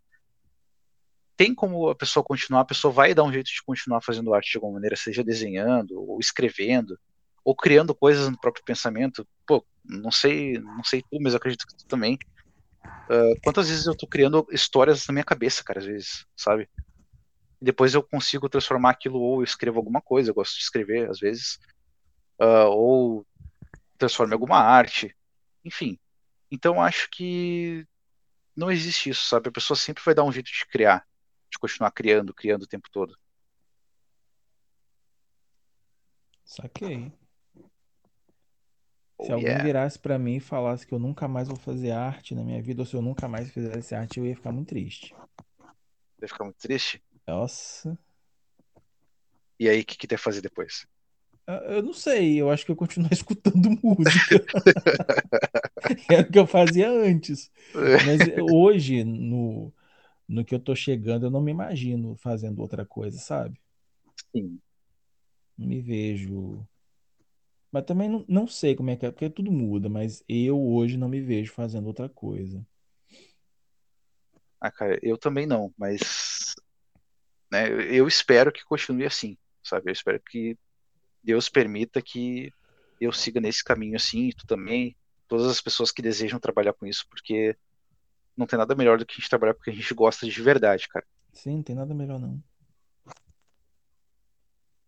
Eu não sei como que é o teu ritmo, mas eu trabalho de segunda a segunda. Eu também. Eu também, Leandro. Só quando ah, os finais de semana que eu não tô aqui, que eu tô lá na casa da Alessandra, né? Uhum. Aí são as É minhas sua pausas, assim. É, É, exatamente. folga. Mesmo assim, nesse último final de semana que eu tava lá, cara, eu fiz, cara, eu fiz todas as artes dessa semana pra postar já no Instagram, sabe? Uhum. Preparei todas lá, porque eu tava, eu fiquei maluco também, né, que eu comprei aquela, as canetas, aquela que tu me recomendou Caneta, também. aham. A caneta é maravilhosa. É, não, a caneta é excelente, cara. É barata e é boa. Cara, ah, veio 10 canetas. Levei uma pra Alessandra, dei uma pra minha mãe. Todo mundo quer. Minha sogra adorou a caneta também, vou levar uma pra ela. E aí, cara, eu fiquei empolgadíssimo com a caneta. Eu comecei a fazer arte. assim, Nossa, olha que coisa boa, né? Melhor do que usar o dedo ali pra fazer arte, fica tudo estranho. E aí eu fiz um monte de arte, cara. Acabei fazendo várias. Aí vou ir postando elas agora durante a semana no Instagram. Você sabe que eu não, eu não consigo me lembrar como que eu conseguia fazer arte no celular sem a caneta. Não consigo me lembrar. Só percebe que é difícil quando tu usa a caneta. Aham. Eu pensava, gente, como é que eu conseguia fazer uns recortes de silhueta sem uma caneta? Impossível. Eu era mágico, só pode. É, cara, tu era, tu era um mágico. Porque não, não, não fica nem bom. Não, é muito difícil. É muito difícil. Inclusive, eu quero mandar aqui um abraço para Texel, né? Não estão patrocinando, mas foram eles quem me deram essa a minha a caneta que eu uso até hoje, eles me deram no ano passado. Pra vocês verem como a caneta é boa. O nível é, é lá, é lá nas alturas. É, não estão patrocinando ainda, mas é, estamos aí, né, cara? É, se quiser patrocinar o Fredinho, ó, tô recebendo. Mas aí eu fui lá para comprar uma caneta Tote. Falei, não, eu vou começar a usar uma caneta Tote. Fui lá, aí o, o, o menino que trabalha lá, que atende lá, o Lucas, que também agradeço a ele, mando um abraço para ele aqui agora, que ele que me, que me tornou conhecido na, na nossa cidade como artista, eu fiz uma arte, ele espalhou, todo mundo foi saiu Sim. compartilhando, fiquei famoso por uma semana na cidade. Fui lá para comprar uma bendita de uma caneta, o menino não acha caneta em lugar nenhum. E vai ele caçar daqui, vai ele caçar de lá, vai no estoque, vai para todo quanto é lugar e não acha nada. Aí ele, aí ele ficou tão sem graça que me deu essa caneta vermelha que eu tenho. Me deu, eu tô com ela até hoje, graças a Deus. Só. Uma caneta excelente. excelentíssima qualidade. Essa escaleta que tu tá falando é a mesma que. Essa mesma que eu, que eu tava falando também? Uhum. É a mesma. Caramba, cara, são muito boas mesmo, cara, sério. É, se, se, tu vai ver o valor delas, o pessoal que se interessar por comprar no Mercado Livre, eu achei um, até mandei pro Leandro, achei uma promoção que vem 10 delas. Cara, pelo valor delas, não acredito que vão, vão durar tanto, mas assim, uh, eu tô achando excelente usar elas até o momento, tenho elas há pouco tempo, a que eu uso. E o Leandro tem, o que é um ano, né, que tu tem essa que um tu usa. Um ano. E uso direto, todo dia. Olha só, cara, é, são muito boas. E a, a outra pergunta do Machado Leão Recrutador. essa, já, essa você já deve ter escutado bastante, que essa é basicona de, de processo seletivo. Quem você quer que o Gabriel seja daqui a cinco anos? É aquela famosa. Onde ah, você essa é famosa. daqui a cinco anos? Essa é a famosa que deixa todo mundo nervoso. Bom, olha só. Sinceramente,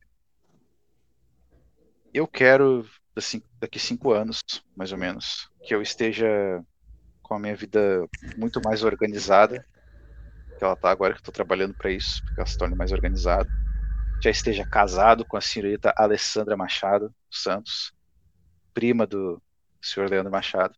Minha prima. e que eu esteja já com uma carreira assim uh, no mundo da arte sabe?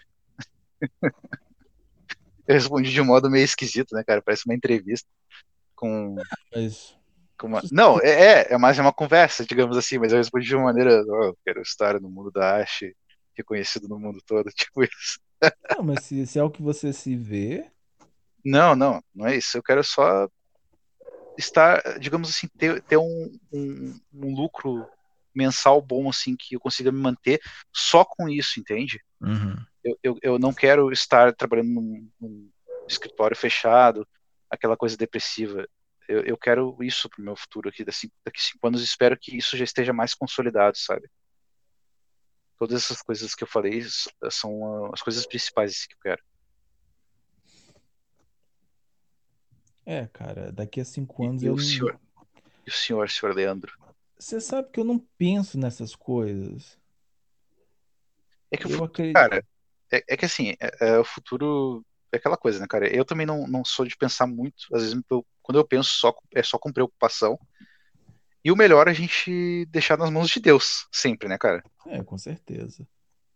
Eu procuro não me prender a esse negócio de fazer planos, de pensar daqui a alguns anos. Obviamente eu quero ser um artista bem, bem sucedido, continuar trabalhando com os músicos, continuar tendo oportunidades. Esse ano, graças a Deus, está sendo um ano muito bom, apesar, né, das do, da, da, das taxas, dos impostos que a gente tem que pagar nesse país, meu Deus. Pois Mas é. Tem sido um ano bom, tenho conhecido pessoas novas, você, por exemplo. É, eu espero que as coisas continuem assim, melhorem. Eu tenho, eu quero procurar o, o Burn One lá para a gente conversar sobre um projeto que eu tô tendo, que eu tô em mente, ele estava querendo fazer também. E ele já conhece mais pessoas e talvez dê para dar uma guinada melhor. Mas eu procuro não, eu, eu, eu procuro viver, sabe? Fazer o, o pensar no hoje e viver o dia de hoje e deixar as coisas rolarem, o que acontecer tá bom. Procuro muito me frustrar de antemão, não. Exatamente, cara. Eu acho que o segredo, na verdade, é esse: não se preocupar assim uh, com o futuro de um modo que te deixe ansioso, sei lá, impaciente, que te traga algum sentimento ruim. Viveu agora é sempre o segredo, né, cara? Tu simplesmente ir fazendo o que tu, tu tem que fazer. E é isso. As coisas sempre acabam tomando um rumo certo, cara. Se tu, se tu não desperdiçar as oportunidades e ter fé acima de tudo, que para mim é o mais importante. Sempre, sempre foi o mais importante. É, eu ainda queria estar tá vivendo mais, sabe? Queria estar tá aproveitando mais o hoje, mas tudo na medida do possível. Não, mas logo vai passar essa pandemia e vai dar pra comer bastante sushi. Ah, mas sushi, vai- a- sushi a pandemia não afetou, não. Não, mas aí com teus amigos, pô, eu vou poder te ver aí, a gente falar, vamos no rodízio de sushi, Leandro. Vamos Vamos. causar estrago. Aí tá nós dois lá comendo que nem uns, uns, uns desesperados e a sua namorada olhando pra gente com vergonha, tipo, ai meu Deus, o que que eu tô fazendo Meu aqui? amigo, não, a Alessandra vai estar comendo igual nós. Vai estar comendo, ih, então melhor ainda. Ela é louca por sushi também, ela adorou. Ah, que Eu bom, falei, cara, melhor. que tu, tu me causou um problema com isso. Problema mesmo, porque ó, conta... mas aí deve ser mais barato, mas ah, toda vez que eu compro, nossa, dá um peso na consciência depois. Mas depois Pois é. passa, porque sushi é muito bom. Inclusive, mais um abraço aqui pro pessoal da, na Nishikigoi, já para delivery daqui de Tombos, pessoal que sempre me atende, fizeram meu aniversário, ó. Ei, que beleza. Parece Patrocina ser nós, excelente. patrocina nós também. Você falou que você é um patrocina cara cara. tímido. Você Aham. falou que você é um cara tímido, que isso, aquilo, a gente tá com quase uma hora e quinze de conversa. Você não é um cara tímido, não. Você tá fazendo, você tá fazendo tipo. Não Você tá- tô, Globo, cara. Globo tá te perdendo.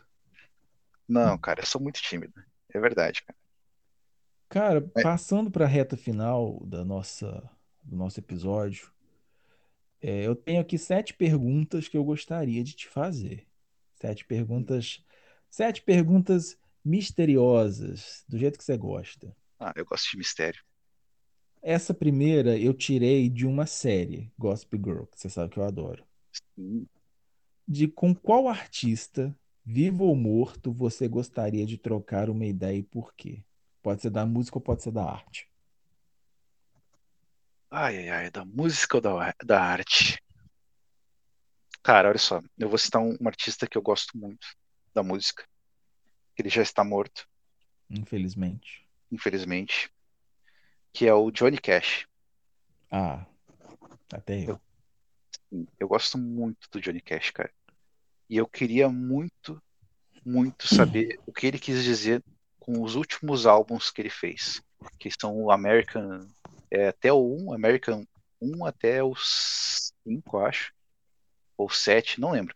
Enfim, mas é nesses últimos álbuns que tem uma música que não é dele, mas ele fez a interpretação dessa música que tornou ela conhecida, que foi a Hurt, que é de uma outra banda, que eu esqueci o nome, infelizmente, agora.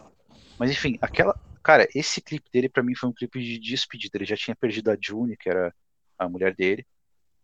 E parece um clipe de arrependimento sobre o passado dele, sobre a vida dele de modo geral. Tem bastante simbolismo no clipe dele. Eu adoro simbolismo, tu gosta, sabe, sabe disso. E mostra muitas estátuas assim de Jesus, assim, muita coisa referente a arrependimento. E eu queria saber o que, que ele quis dizer com esses últimos álbuns dele, que tem bastante temática apocalíptica também nas músicas, tem uh, The Man Comes Around, que é uma música dele muito famosa. E eu tenho essa grande curiosidade, assim, sabe? Se eu fosse trocar uma ideia com Johnny Cash. É, eu acho que de- comigo ele não ia gostar muito, não, porque eu ia dar um violão pra ele e falar, canta aí um cadinho. Eu acho que comigo ele não ia ficar assim, não. Nossa, mas com com certeza eu faria isso também. Mas se bobear, esses artistas assim, eles não gostam de fazer isso quando estão assim num jantar, numa social. Eles são meio. Eu também não ia gostar, não, mas. Johnny Eu Cash. acho- Eu acho que não gostam, não, cara. Porque deve ser isso o tempo todo, sabe?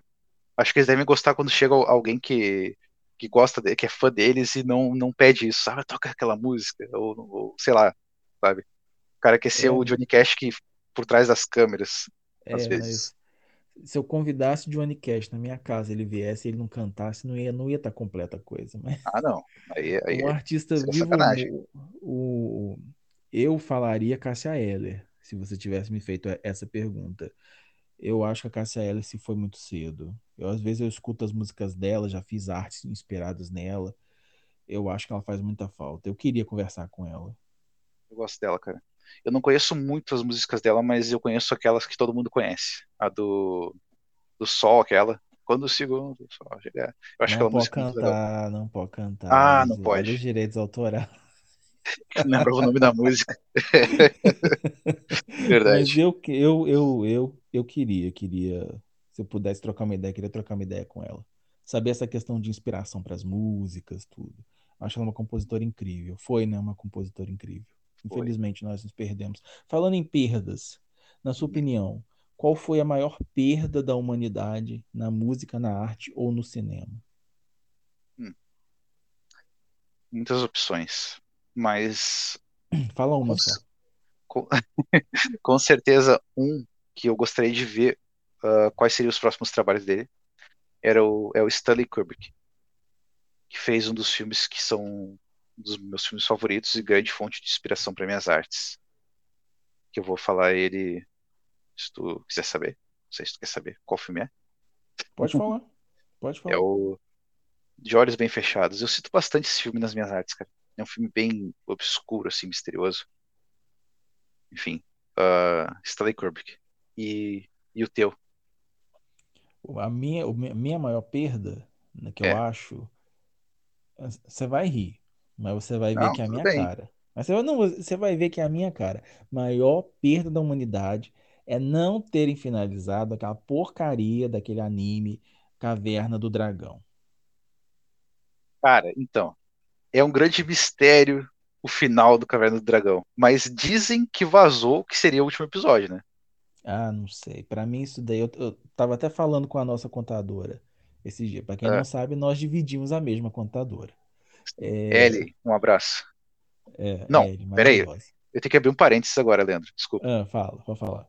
Quando tu mandou pra mim o contato dela e tava escrito Ellie, cara, eu fiquei maluco, porque Ellie é o nome da melhor personagem feminina de um jogo que eu amo demais, chamado The Last of Us. Galerinha aí que gosta de PlayStation, gosta de videogame, já sabe do que eu tô falando. Cara, a Ellie é incrível. E aí eu nem mudei o nome, deixei Ellie. Só chamo de Ellie, a nossa contadora. Pode continuar aí, fechar parênteses. O que que eu tava falando? Tinha falando que eu tinha falado alguma coisa com ela. Caverna do Dragão.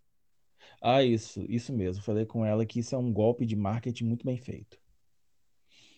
Pode ser. Caverna do Dragão e Chaves são dois golpes de marketing, ó, excelentes. Quem descreveu, quem desenvolveu essa ideia por mim pode ganhar todos os troféus do mundo. Cara, Não é nada melhor incrível. que isso. Não, Chaves é incrível, cara. É incrível como a gente não enjoa de assistir Chaves. É, e Sério. mais incrível ainda, não sei se você, você já reparou isso. As temporadas que não tem o Kiko nem o Seu Madruga são terríveis. São, são. Se você assistir continuamente, você não vê graça nenhuma. O que que o SBT fez? Mesclou tudo, não transmitiu em ordem cronológica, para que a gente não desse falta desses personagens. Porque passa um episódio que não tem os dois, depois tem outro que tem um.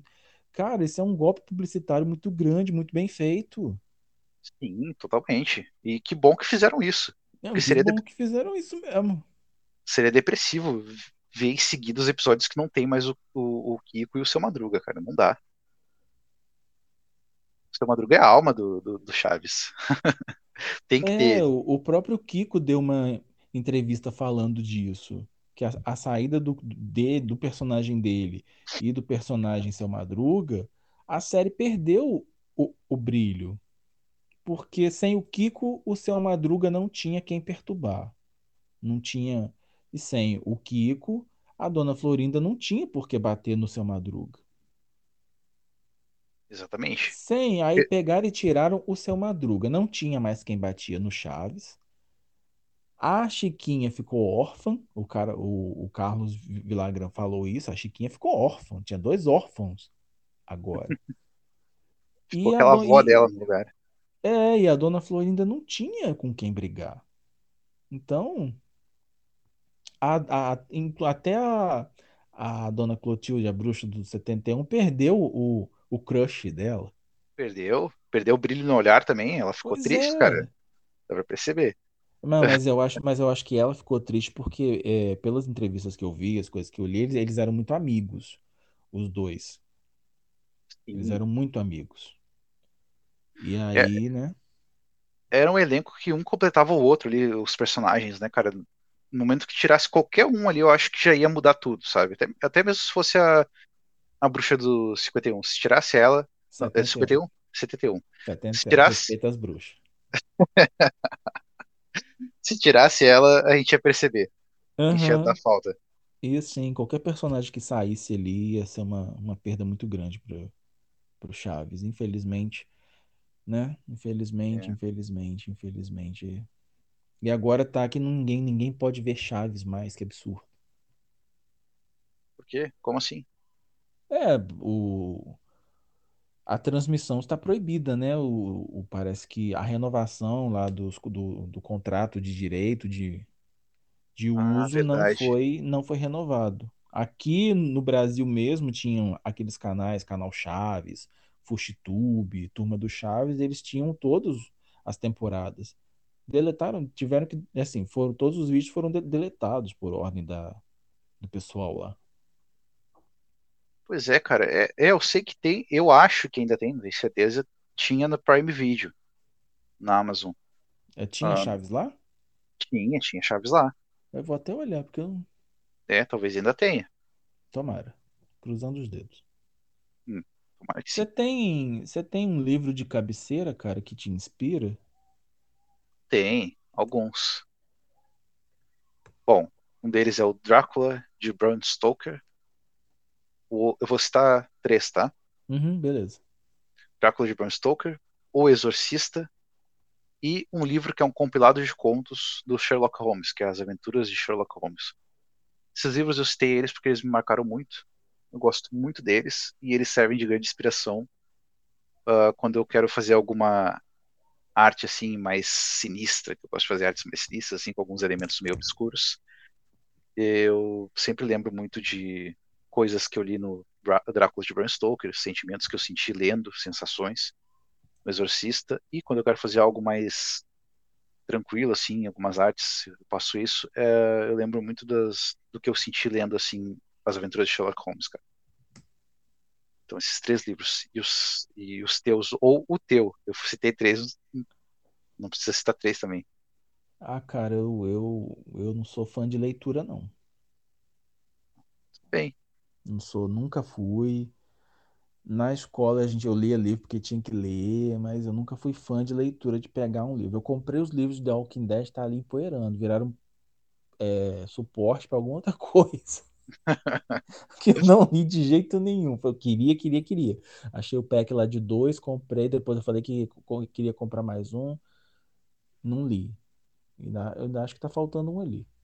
Mas eu nu- nunca fui chegado em leitura, não. Eu gosto de escrever. Gosto de escrever. Tô trabalhando numa história agora, excelente. ler mesmo não sou muito focado, não. Precisava ler um pouquinho mais, mas. É, cara, mas assim, é muito normal isso, na verdade. Tipo, por exemplo, a Alessandra, ela comprou um monte de livro, cara, nesses últimos dois anos. E não acabou de ler nenhum deles. Então, é meio normal fazer isso. Tem um monte de livro que eu comprei também, eu, eu nem comecei a ler, cara. Eu queria muito e não acabei. Então, eu, eu, não, eu não sou aqueles leitores que, nossa, que devoram livros, etc. Eu leio, sei lá, talvez uns dois livros por ano. E muitas vezes eu nem concluo eles, sabe? A minha preferência mesmo está sempre em filmes e séries, cara. É, também. Também. E por falar em filmes e séries, como não podia faltar nessa lista, fala pra gente um filme que te inspire fortemente. E eu tenho quase certeza que você vai falar Senhor dos Anéis.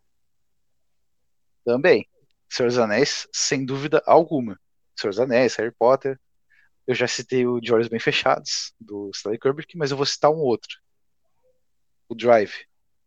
Drive é um filme excelente, cara. Ele tem uma estética meio synthwave, assim, sabe? E é um filme um pouco violento. Quem gosta de, dos filmes do, do Quentin Tarantino vai gostar desse filme. Ah, a trilha sonora dele é excelente. E sempre quando eu faço alguma arte com uma pegada meio synthwave, assim, eu sempre lembro desse filme, cara. Sempre. Então, esse é um dos filmes que mais me inspiram. Citei ele porque eu já falei dos outros, né? Já falei do Bem Fechados e tu falou Senhor dos Anéis. Então, esse, esse é, um, é um filme que me inspira muito. E Eu, o teu? cara, eu gosto de qualquer filme que o mundo tá, tá acabando. Ah, eu sei Essa- eu disso. não sei o que que eu tenho na cabeça. Se o mundo tá acabando, eu gosto de ver. Do, 2012, eu assisti esse filme já umas mil vezes. Eu sei o que que acontece do início ao fim, eu sempre assisto de novo. Ah, cara, 2012 eu não gosto muito, não. Eu acho os efeitos dele muito estranhos. Não é pra, nunca me incomodou, não. Assim, é, aquela cena da, da onda gigantesca na Índia, aquilo lá me assusta um pouco até hoje, cara. É, a mim também. Eu fico, nossa, se chegou lá naquele pico lá onde os monges ficam batendo sino, meu Deus. Já era. Aí não tem pra onde correr. Mas esse, esse negócio de onda, você falar em onda, uma, um, um, um, um efeito de onda que eu acho ridículo é o, é o, o maremoto de impacto profundo. Ah, não, tá brincando, Leandro. É incrível aquilo. Não, sim, quando cai lá, quando o asteroide atinge o planeta Terra, aquela cena, eu, eu, eu fico reprisando ela.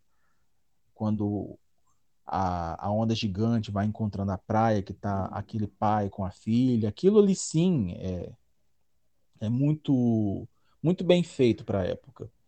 Mas eu falo que os caras estão fugindo da onda e sobem um bocadinho de nada e ficam salvos da onda. Eu falei, pô, mas Pois é, era uma onda gigantesca, né? é, o cara, Ela, o, o presidente fala que a onda entrou até tal lugar. Eu falei, mas como é que eles subiram um morro e não, não, e não, não tem a onda, gente?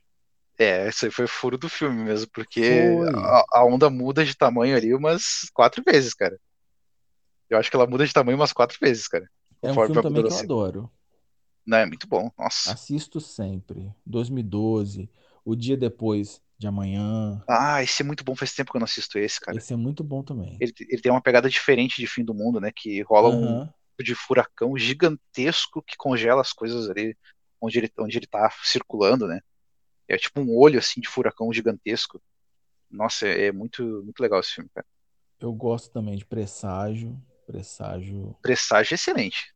Não, Presságio é excelente, meu Deus. Nicolas Cage, né, cara? É, mas o final eu achei meio nada a ver. Tá achando nada a ver o final? Não, Achei. sa- Colo- me- me- Meteram os alienígenas lá, na- lá, gente. Ah, Ah, não, não acredito, Leandro. Não são alienígenas, cara.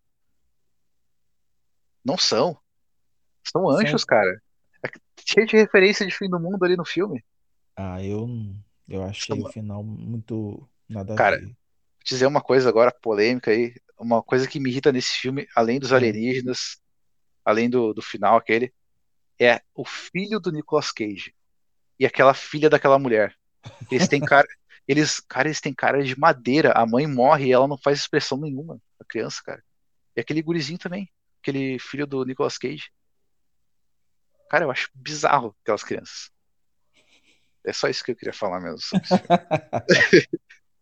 Se algum deles estiver nos ouvindo, né? eu quero que saibam que a o Gabriel considera a sua atuação naquele pedaço terrível. Nota dó. É, É, mas fim- se você me chamar para assistir um filme de fim de mundo, eu assisto, uma boa. Adoro. Ah, eu sei muitos bons. Vou recomendar depois pra ti. Perfeito. É, Se você fosse convidado para participar de um reality show, qual você gostaria que fosse o reality e por quê? Nossa, Essa é muito difícil, cara. Você se Caramba, cara. imagina participando de um reality show tipo Big, Não. tipo Big Brother? Nossa, de maneira alguma. De férias com ex, nem pensar. Se você Não, falar que você vai não, pra lá, capaz de se apanhar. não, nem tem como, cara. Não, não tem como. Porque, nossa, eu não vou puxar uma história triste, mas eu já te contei. Minha férias, com ex minha seria meio bizarro, né, cara? Não, Ah, eu, eu falo, eu falo em questão que hoje você está, você está comprometido. Sim, você sim, sim. pensa, você chega lá pra ela, fala, ó, amor, surgiu essa oportunidade aqui de férias com ex, e aí a gente vai terminar pra eu ir pro programa. Eu acho que você não vai pro programa, porque você- porque ela vai te matar. Não, com certeza, cara. Não, não tem nem possibilidade. Cara, Big Brother também de jeito nenhum. Cara, essa, essa é a pergunta que eu não saberia te, eu não sei te responder. Você não, você não pensa em ir pra nenhum reality show. Não penso, cara. Eu não iria, de verdade. Você não Não tem iria? como, cara. Não Nem por um como. cachê muito bom, tipo a Fazenda? Ah, daí- aí sim, acho que sim. A Fazenda, acho que dá pra pensar. De repente, por um cachê muito bom, assim. Por que Não, não, diz, né? diz que o cachê lá da Fazenda é de 70 mil pra cima, né? É, então dá pra pensar, né, cara? Até o Yuji foi, né? Até o japonês foi. É, O pequeno o- japonês, Yuji, o, o, o pedia, vejo? PlayStation. O problema da Fazenda é que ela é um queima-filme É, para os artistas. Porque a gente está acostumado a ver um artista de um jeito. Por exemplo, eu sempre vi o Yudi, um artista, um um cara de boa, sabe? Vibe boa. Na Fazenda eu vi ele um pouco mais agressivo, um pouco mais de outro jeito, que pode ser o jeito dele também, não tem problema nenhum. A gente sabe que esses artistas eles encenam um personagem, não tem nada, problema nenhum. Só que pra- se eu fosse um, um artista que encena um personagem para ganhar minha vida, eu não iria para Fazenda de jeito nenhum. Porque iria destruir totalmente isso. Todos É, que você foram. Você ganha fãs novos, mas você perde aqueles que já estão contigo que se decepcionam. Pois é, cara, é o que dizem, né? O Big Brother, a pessoa alavanca um pouco a carreira dela. Na Fazenda, meio que a coisa desanda, né, cara? Raras exceções, né? Que deram certo depois da, da Fazenda, tipo a Jojo Todinho e alguns outros aí, mas a maioria ficou com uma imagem bem, bem ruim, cara. É, se eu, se eu, eu quero ir para um reality show. Que aí, Eu, eu quero. Mas assim, se eu fosse, aí eu reality, eu ia patrocina querer nós aí. pro, eu ia querer ir pro, pro aprendiz. Eu acho que estaria mais Ah, o ligado aprendiz. ao que eu faço hoje, entendeu? Sim. Não, o aprendiz é interessante, cara, interessantíssimo. Eu não iria, eu não iria, mas eu acho interessantíssimo, cara. Comparado a esses outros realities aí, o aprendiz tem algo a oferecer, assim, além de só futilidade também, né? É, pois é, você tem uma chance de, sei lá, ter uma oportunidade de trabalho, mostrar o teu trabalho. Eu, eu ia pro aprendiz, apesar de saber desse, conhecer esse meio empresarial, que não é fácil, que é cobra comendo cobra, eu iria. Eu acho que eu iria encarar pela minha carreira, por ter um- uma visibilidade em rede nacional. Sim, concordo, cara. Eu não iria, mas eu adoraria te ver lá, Leandro. Seria excelente, cara. Já pensou? Nossa. Ia dar muita treta, Não, é, talvez, porque esse meio, assim, o pessoal costuma ser muito nariz em pé, né? Ah, eu sei de muito, tudo, eu sou cara, fodão, eu não aguento, eu não tenho paciência pra isso, não. muito, cara. Nossa. Eu já, eu Ah, já ia fazer cara feia, para a pessoa ver que eu estou fazendo cara feia. E falando daquele Hum. jeito to- todo bonitinho no programa sempre, né? Nossa, E me a gente tava, irrita, você chegar pra tava, mim com, com termo técnico numa conversa, eu fico, meu filho, fala português. pra quê? Pra quê, Pra né? quê? Exatamente, pra quê você vai ficar falando? Não tem dicionário, que tenho, tem alguns, assim, numa conversa onde cabe, os termos técnicos são super bem-vindos, também não sou contra. Claro, que eu não tenho es- essa linguagem, eu não falo isso. eu também não. Mas pensa, eu vou conversar contigo. Leandro e Gabriel vão trocar uma ideia sobre marketing. Ao invés de eu te falar, não, ô Gabriel, você faz é desse jeito que vai dar certo. Eu fico, não, mas segundo a teoria de não sei quem, que as coisas funcionam assim, que as pessoas estão desse jeito, você faz assim, que esse método. Ah, cara, pra mim não dá isso não. Sou muito prático. Pois é, cara. Isso me dá uma raiva também, cara. E eu queria muito que voltasse o programa do, do Aprendiz e fosse mais pé no chão, assim, nessa questão, sabe? Convidasse pessoas mais, ah, mais, mais práticas, cara, que não precisasse usar termo técnico toda hora, tentando impressionar o Justo. O Justo não tá nem aí, cara. Pra falar a É, verdade. Se tu tá falando com termos técnicos ou não, ele quer saber da, da- do resultado ali. o problema dos reality shows de hoje é que as pessoas estão muito focadas em ser um personagem. Não estão focadas Sim, em viver a, a, a experiência. Todo mundo pensando no pós. exato. Cara, vou fazer uma coisa contigo agora, bem americana, uma coisa que eu queria ter feito, acho que você, pelo que eu te conheço, acho que você também. Hum, Com certeza. Vamos lá. Que é? Máquina do, máquina do tempo. Você vai Ai, ai. gravar agora, você vai falar, né, no caso, uma Uhum. mensagem para você do, do futuro. Você, quando tiver lá 50 anos, você pegar esse podcast aqui e escutar. Se daqui 50 anos ainda existir o mundo como nós conhecemos. Pois é, né? Mas eu espero que exista. Bom, agora posso É falar? palavra concedida. Certo. Beleza.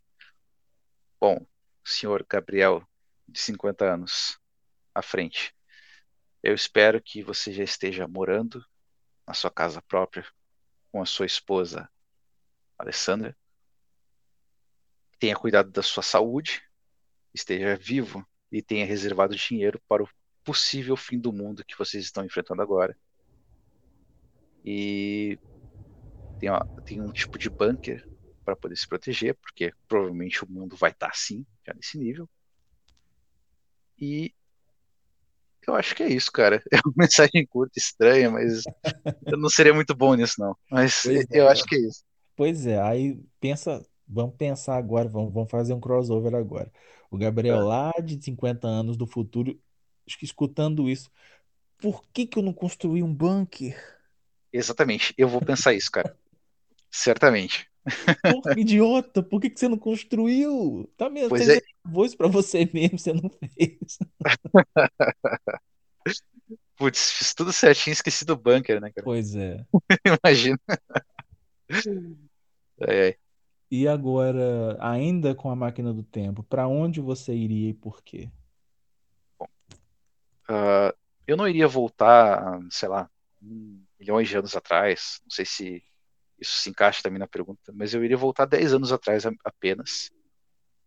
E eu iria ah, focar mais nos meus estudos, ah, com- fazer uma faculdade mais cedo, ah, focar mais no trabalho e, principalmente, motivo principal, aproveitar mais a minha família. Ser uma pessoa melhor que dedica mais tempo à família. Esse seria o meu maior objetivo, dentre esses que eu citei, e o motivo de eu voltar para 10 anos atrás. Profundo. Muito profundo. Eu, eu voltaria também, uns anos atrás aí, eu faria algumas coisas que eu deixei de fazer, teria umas atitudes que eu não tive, eu faria isso também. É importante, cara. São os nossos os arrependimentos sempre ficam nisso, né, cara? Uhum, Não é adianta. verdade.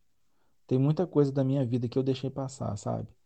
E eu iria voltar lá fazer, só pra falar, fiz, acabou. Automaticamente a história ia ser alterada, né? Mas tudo bem. É, tem aquela coisa, né? Essas se você já viu, teorias, não sei se você você já viu o efeito borboleta, mas é Teoria aí. Homer Simpson. Você volta no passado, pisa no, esmaga uma lagartixa e no futuro quem tá mandando em tudo é o Ned Flanders.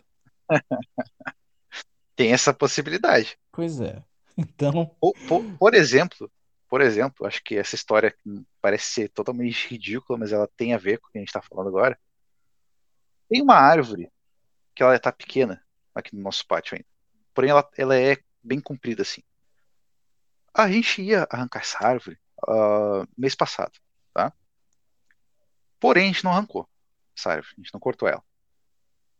Ela vai ser cortada agora na sexta-feira. Calma, já vai fazer sentido. O que aconteceu? Essa árvore ela entope um pouco a, a calha da casa do vizinho, tá? O que aconteceu? Ah, deu uma ventania terrível nesse final de semana que eu não estava aqui em casa. A caixa d'água do vizinho saiu do lugar e ela ficou presa nessa árvore. Então, se a gente tivesse cortado essa árvore mês passado, não sei o que teria acontecido com essa caixa d'água, cara. Não sei até onde ela iria. Mas ela é. segurou a caixa d'água. nem pensar. Você ia chegar em casa e ia ter uma caixa d'água na, na tua sala. Literalmente. Você assim, fala, não, mãe, o que que aconteceu? Eu falo, ah, cara, eu acho que conto. Eu acho que é quebrar as telhas, cara. Não sei o que aconteceu, mas enfim, foi, a- foi essa árvore que segurou um pouco da caixa d'água, cara. Meu Deus. Pois é, Bizarro, não cortem as árvores. Cortem. Ou esperem. Esperem pelo menos um É, mês cortar. esperem as ventanias passarem, porque nunca se sabe quando a caixa d'água do vizinho pode querer atingir tua casa. Exatamente. Por Mas também, tem, né, cara, por aqui que- tem essas ventanias também. Mas me diz uma coisa, o mais bizarro não é isso. O mais bizarro é por que, que o vizinho tem uma caixa d'água vazia na casa dele. Ah, isso daí. Aí você tá entrando numas questões psicológicas, psiquiátricas. É, Eu não tenho pois é. formação profissional para te, Pois é, cara. pra te dizer, não. São mistérios da vida. Pois é. Eu acho que é melhor a gente nem saber. É, é verdade, eu concordo. Cara, para encerrar a nossa conversa, eu vou te dar a chance de Ah, me fazer um- uma pergunta a qual você acha que eu não responderia. Meu Deus, tu vai mesmo fazer isso, tu vai me conceder Vou, vou, essa oportunidade de fazer uma pergunta pra ti que tu não responderia? vou. Pode arregaçar. Tá bom. Bom, Leandro Machado Leão. Eu gostaria de saber, sinceramente, Ah, e como que tu vê a comunidade NFT? Porque ah, essa NFT community se intitula uma comunidade amigável, participativa, que ajuda uns aos outros. Eles vivem falando isso todos os dias. Tu, tu vai entrar no Twitter, tu vê que é o tempo todo isso. não é? Ah, isso também inclui alguns colecionadores que se intitulam ah, serem participativos, uns ajudam os outros, etc. Eu gostaria de saber se você, senhor Leandro, vê a comunidade NFT como uma comunidade de fato e por quê? sabia que você ia perguntar isso. Então, vou ser bem sincero. Claro, Você sabe que eu não faço, não faço cerimônia. exatamente. É isso que nós gostamos em ti. Eu não vejo dessa maneira, nunca vi dessa maneira, não acho que essas coisas existam. Para mim, essa comunidade NFT, ela é muito panela. Ah, eu sou teu amigo, vou dar um lance na tua NFT. Hoje, hoje, o que eu vejo são artistas brincando de colecionar. Eu não, eu- cada um tem, cada um com seu cada qual, ninguém tá, não tô, ninguém tá me pedindo nada. Mas eu não consigo entender o que que leva um artista a querer ser colecionador. Para mim isso não faz o mínimo sentido. Colecionadores colecionam, artistas criam. Mas essa é a minha opinião. Mas a comunidade NFT ser amigável, acolhedora, supor- de, que dá suporte, para mim é uma utopia. Para mim isso não existe. Eu não, não, eu não sinto dessa maneira. Nunca senti, na verdade. Sempre me, sempre me senti excluído em vários pontos. É, e para mim, a NFT surgiu para mostrar quem as pessoas realmente são. Às vezes eu ficava vendo uns- al- alguns artistas que estavam nessa, estavam ne- nesse ramo antes de mim, tem 3, 4, 5 anos de carreira e estão estagnados, estão parados, não tiveram aquele tchan, não estouraram. E eu sempre me perguntei, pô, mas por quê? O cara é bom, gente boa, faz uma arte maneira. E hoje, com o mercado de NFT, eu entendo por que que algumas pessoas são estagnadas.